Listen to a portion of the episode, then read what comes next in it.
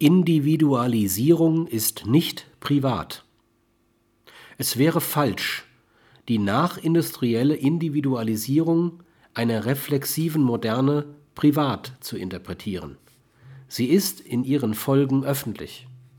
Aus den Rollenträgern der Industriegesellschaft wurden Menschen, die sich von deren Funktionalismus emanzipierten. Und diese Emanzipation hat unter anderem zur Folge, dass alle Institutionen, die politischen wie ökonomischen, die sozialen wie die kirchlichen, in ihren Grundlagen merkwürdig unwirklich und widerspruchsvoll wirken.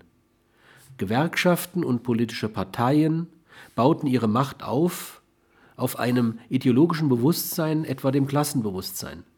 Diese aber ist verschwunden. Die Kleinfamilie löst sich zunehmend auf in verschiedenartige Lebensformen, die dem Individualismus gerechter werden. Und trotzdem baut der Staat sich noch immer in seiner ideologischen Rechtfertigung um die Familie herum als der Keimzelle des Staates. Es entsteht eine gedoppelte Welt, die der ohnmächtiger werdenden symbol- und geschichtsträchtigen politischen Institutionen und der Welt des politischen Alltags, die bestimmt ist von Konflikten und Spielen um die Macht, von Intrigen und Arenen.